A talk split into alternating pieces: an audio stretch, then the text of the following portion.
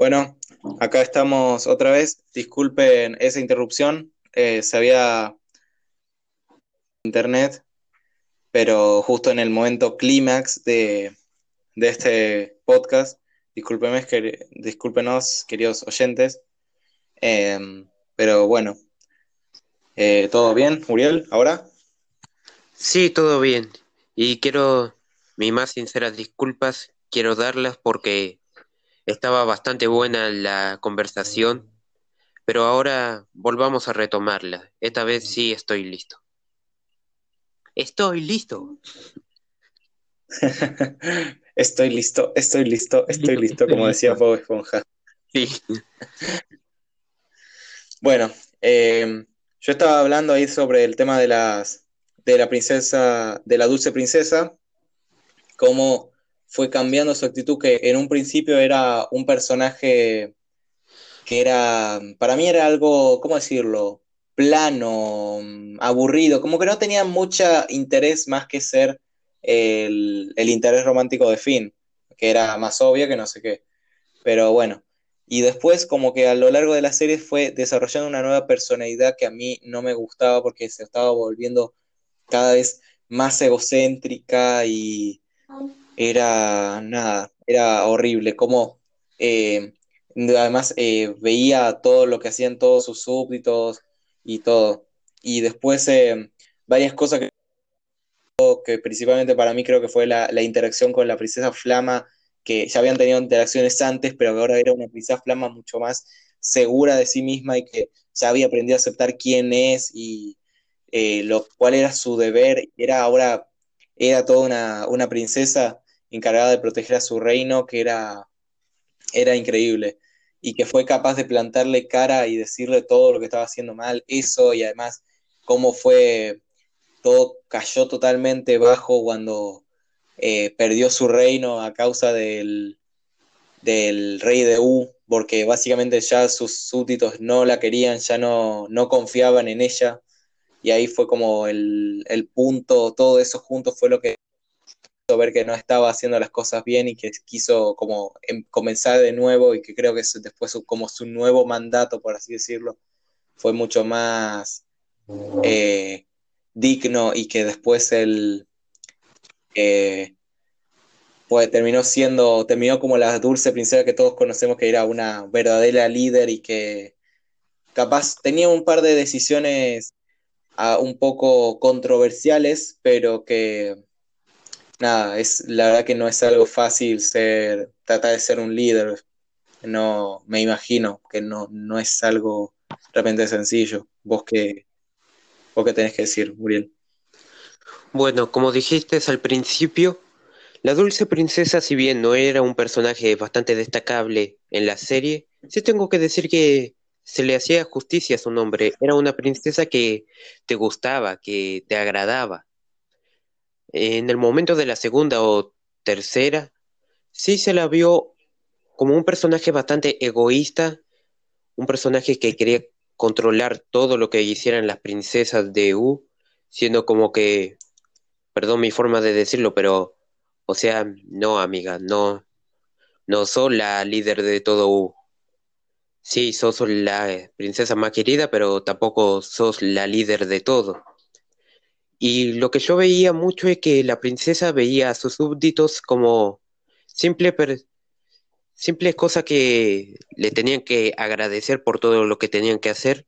Y si alguno se moría, era como que, mm, bueno, se murió, como en el caso del, de la jarra de, de cerveza natural que había muerto en batalla y dijo, ay, qué pena, bueno, sigamos. O cuando iba a atrapar a la máquina de chicle, que bueno, la máquina de chicle había arrasado con todos los soldados de banana y fue como que, hey, sí, eres malo, mataste a todos mis súbditos pero era como que no, no lo mató, pero como que no mostras mucho cariño por ellos. Cuando perdió el reino por el por el rey de U y también por la cosa que le decía la princesa Flama, fue donde ahí recapacitó, donde vio que sus súbditos no eran máquinas, eran realmente personaje con, con, ¿cómo te lo podría decir? Que eran simplemente personas con Exacto, creo que yo un poco también las, seguramente las veía así porque eran, después en los siguientes capítulos nos tenemos que ella básicamente creó todo el dulce reino y creó a todos sus habitantes, así que cree que son como seres reemplazables, nada más. Sí. Como que uno se muere. Cosa que en realidad eran y que eran criaturas vivas. Creo que más que nada Jake y Finn eran los que más se preocupaban por los súbditos. La dulce princesa era como que, ay, se murió uno. Bueno, qué lástima. Fue una cosa que no me gustó, pero tengo que apreciar que gracias a Marceline, que sin duda no es una princesa, pero si fuese una princesa sería de mis favoritas. Bueno, técnicamente sí es una princesa porque su padre es el rey del inframundo, pero tengo que decir que es uno de mis personajes favoritos. Creo que primero estaría Finn, aunque bueno, Finn tampoco es un personaje del todo completo porque sí se llegó a mandar una cagada tras otra, pero tengo que decir que estoy bastante feliz de que tanto la princesa la princesa Dulce como Marceline terminaran juntas, porque es una buena pareja y que tiene mucho sentido tenía mucho sentido de que claro. ellas se tuviesen juntas porque, bueno, una apoyaba a la otra, llegaban a pelearse, pero tengo que decir que qué bueno que no terminó en solamente una amistad, porque si bien si hubiera terminado así no iba a pasar nada, pero le habría puesto más encanto que fuese en sí una pareja lesbiana. Eso sí tengo que decir que me gustó de la serie y del final. Y también justo pensando en la, interacción entre Marceline y, la dulce princesa, me dio ganas de hablar sobre los especiales que tuvo eh, Hora de Aventura, que eran los especiales de Estacas, em, la de Islas y lo de también, eh, ¿cómo? no me acuerdo, Elementos. Esos, esos capítulos especiales que para mí estaban estaban súper geniales, que eran principalmente el Destacas, que se me agarró como de, la nada, no tenía ni idea que existía, de como conociendo todo el pasado de Marceline, y eso te hace dar, te, como que te hace encantar mucho más el, personaje, cómo fue que ella, como que ella, nosotros sabíamos que era una chica, una nena que había sobrevivido a toda esta catástrofe y que se hizo muy amiga de Simon, pero no sabemos qué pasó de ella después de que lo, abandonó. Y saber todo eso, cómo fue su vida, todo cómo pudo encontrar a otros humanos que habían sobrevivido y que además tenía esa, ese poder que le dio el padre de absorber almas y que con eso absorbía los poderes de, distintos vampiros, eso era increíble y cómo terminó siendo convertida en vampiro que ahora ya no quería hacerlo más. Y nada, como viendo cómo vuelve todo su pasado y, es algo increíble. Tengo que también coincidir en eso. Creo que Marceline es uno de los personajes mejor trabajados que tuvo la serie. Y que la verdad que me gustó mucho. Exactamente. Sí. Y tengo que decir que también el tema de Simon, el rey, el rey helado, fue un tema bastante serio para mí. Porque vemos como Simon poco a poco, por los efectos de la corona, se iba volviendo loco hasta terminar totalmente enloquecido. Si bien no vi, no me vi el capítulo final, sí tengo que decir que estoy bastante feliz de que Simon hubiese recobrado la capacidad de pensar, que fuese un personaje que si bien no, no, diría que tiene tanta carisma como fue el rey helado, pero sí un personaje que te podés encariñar y que te puede dar hasta lástima. ¿Vos qué pensás? Exactamente, como por ejemplo ese capítulo donde estaba como que la, no sé qué, no me acuerdo qué era, pero era ese capítulo de los magos donde una, un ser, una nueva entidad como que básicamente borra toda la magia de ese mundo mágico y que incluso le roba la magia, le elimina la magia a la corona, lo que hace que ese capítulo como que me agarró totalmente de sorpresa, literalmente volvió a Simon a la normalidad por un rato, pero lo malo era que la corona era lo que lo mantenía con vida, ¿no? Y si no la tenía, él se iba a ir eh, envejeciendo cada vez más, porque él básicamente vivió por durante miles de miles de años desde que, porque él era uno, un humano que vivió antes de que empezara toda, toda la guerra, y eso fue hace miles de años, y sigue viviendo en lo que subo, entonces tendría miles de años, y pues simplemente la, y la corona era lo que lo mantenía con vida, y tenían que, como que fue algo que estuvo cerca ahí, que todo el tema de que Betty quería que volviera a la normalidad, y nada, que te trataba de buscar otra forma de que Simon pudiera volver a la normalidad sin tener que poner en riesgo su vida y que al final logró conseguirlo fue algo muy lindo. Sinceramente, Simon creo que vendría siendo también uno de los personajes mejor trabajados, con un con una historia bastante trágica, por así decirlo, porque perdió al amor de su vida y terminó loco, pero fue un buen desenlace y no, no me acuerdo bien el fin, el final. Creo que la corona también había como cobrado vida, ¿no?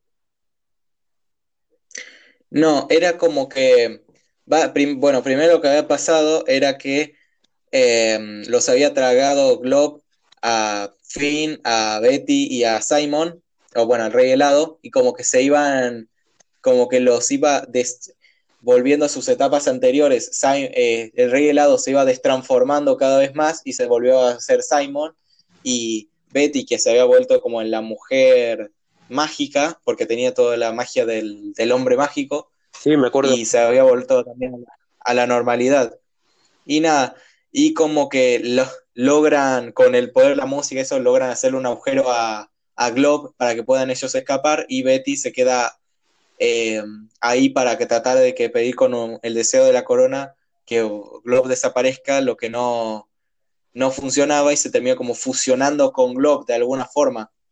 Y la corona que termina como tirada ahí y vuelve a la normalidad y la agarra Gunther y como que se... Primero pensaba, pensaba Jake que iba a desear volver a su forma real de un ser demoníaco, pero al final decide como que pidió nada más ser como ser como el rey helado y se como que por alguna razón se terminó como fusionando con la corona y su, como que sus ojos son las, los diamantes de la corona.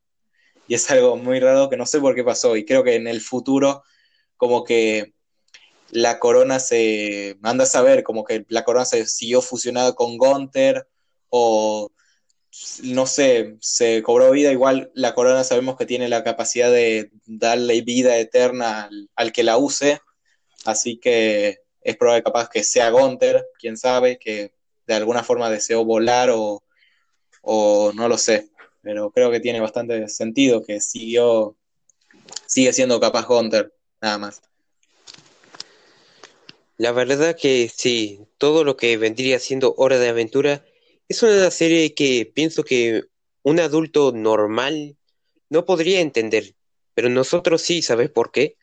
Porque nosotros ya estamos a de. Ya nos pusieron varias caricaturas que en sí no tenían mucho sentido. Por ejemplo, Chowder, que si bien era de un cocinero, hay que decirlo, tenía cosas bastante randoms. Y también. Y también series como Billy Mandy, que. Ah, perdón, ¿qué querías decir? Esa, no, que justamente Chowder, eh, eh, las desventuras de Flat Jack y también Billy Mandy eran unas. Eh, eran series que a mí también me encantaban, Chowder, y era como una serie muy graciosa que nunca vi el final hasta años después que la busqué por YouTube, y es como muy, muy random, como toda la serie. Y después Flapjack es así, me acuerdo que la veía muchas veces y me encantaba el personaje de la ballera, que era como la, la madre así de Flapjack y que eso me encantaba. Era, era como tan adorable para mí, yo de, tan chiquito. Y después Billy Mandy, me acuerdo, no sé, los recuerdos que más tengo son de capaz de las películas o de haberlo visto eh, muy temprano en la tele, más de, más de grande, y tengo un poco más de recuerdo de eso. Pero bueno, vos, vos seguís, perdón por interrumpirte. No, no pasa nada. Que diría que tanto un show más como otra serie que tal vez podríamos poner como a Gumball o un show que también tenía cosas randoms, que una persona que se considere normal no lo entendería del todo. Pero nosotros sí, ¿sabe? Porque imagínate que una persona cualquiera ve un, un capítulo random de Hora de Aventura. Por ejemplo, el capítulo 5 de la temporada 5 y yo qué sé. Él no entendería nada. O sea, caramelo que son, que están vivos, monstruos bastante randoms.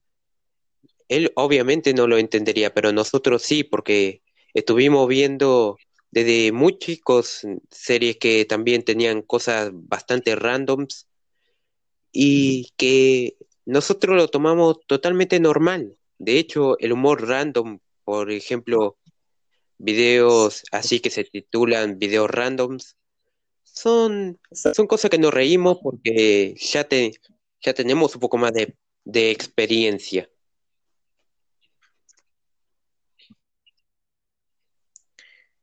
Exacto, porque la gente más grande de hoy en día tiene como, no, muchas veces no nacieron con televisión o no tenían tan más acostumbrada a la tecnología y que la vimos básicamente a lo que es hoy en día y nada, y podemos ver varias series que terminaron en la historia de lo que son las caricaturas y nada, por eso muchas veces, y que, no sé, a mí me gusta poder tener ese sentimiento eh, tan conmovido por una caricatura que es algo que me, encanta, me encanta la, animación. Es algo que mi mamá una vez me contaba que, que ella no le gusta para nada, no, le gustan los dibujitos, a mi papá tampoco, entonces no, sé de dónde lo saqué. Eh, simplemente me, me encanta las animaciones, me gustan capaz más que las películas reales, no, no lo sé es con un poco de las dos. Sí, te comprendo perfectamente. Escucha, Lauti, ya me tendría que ir, pero fue un honor haber estado acá, principalmente en tu canal, y que la verdad sí me gustó mucho hablar contigo de estos temas y espero que se vuelva a repetir la ocasión. Bueno, antes de que te preguntarte ahí que creo que vos también de los que hablar y que no sé si los pudimos cubrir, capaz si querés eh, contar uno para no, no sé, no dejarte de lado y como que fue todo mío. Mm, tal vez en otra ocasión, porque ahora mi internet está bastante mal y quiero pedir de vuelta disculpas por eso. Bueno, eh, no pasa nada. Nos despedimos por este episodio de hoy. Muchas gracias, Uriel, por venir acá. Espero poder hacer muchos más podcasts.